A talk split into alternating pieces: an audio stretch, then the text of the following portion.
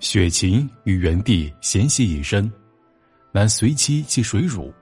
元帝所批雪信稿，有事处，亦有未当处。帝谓雪生色俱厉，凡目能见千里，而不能自见其节。声音相貌之巨人，每苦于不自见，苦于不自知。雪之力，雪不自知，远之声色，恐亦未始不利，特不自知耳。曾记咸丰七年冬。余就骆文师待我之薄，温补则曰：“兄之面色，每与人已难堪。”又记十一年春，树堂生就张百山简傲不敬，余则为树堂面色亦拒人千里之外。观此二者，则元帝面色之力，得无似与树堂之不自觉乎？这封信什么意思呢？说啊。雪帝和元帝之间的矛盾已经很深了，很难在短时间之内完全和好。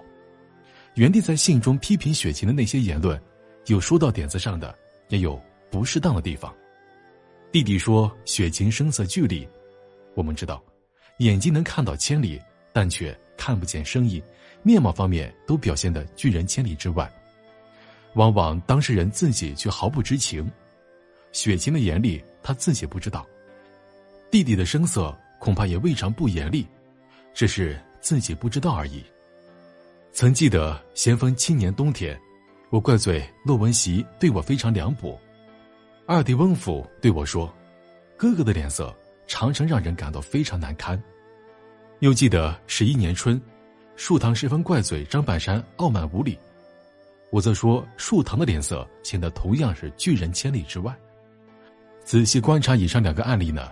则可以联想到元帝脸色的严厉，是不是跟我跟树堂一样，自己丝毫没有察觉呢？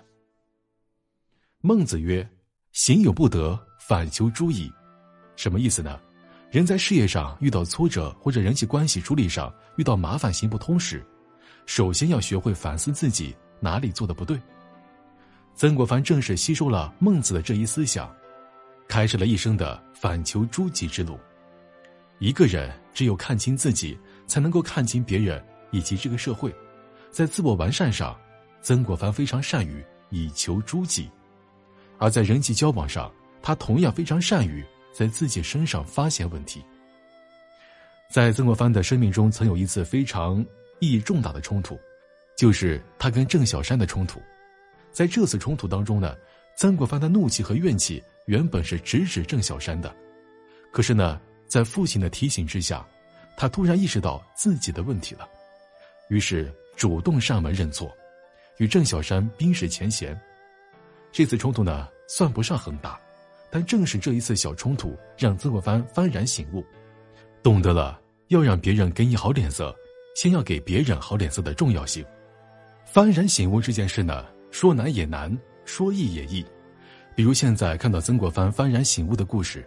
相信很多人也会反思一下自己在人际交往过程当中的问题，或多或少也能醒悟一些。但是光有醒悟还不够，更重要的是执行，就是能够在以后的人际交往过程当中少盯着别人的不是，多发现自己的缺点。当一个人习惯了反思自己，遇到问题首先想到的就是反思自己的时候，就是他真正做到了反求诸己的时候。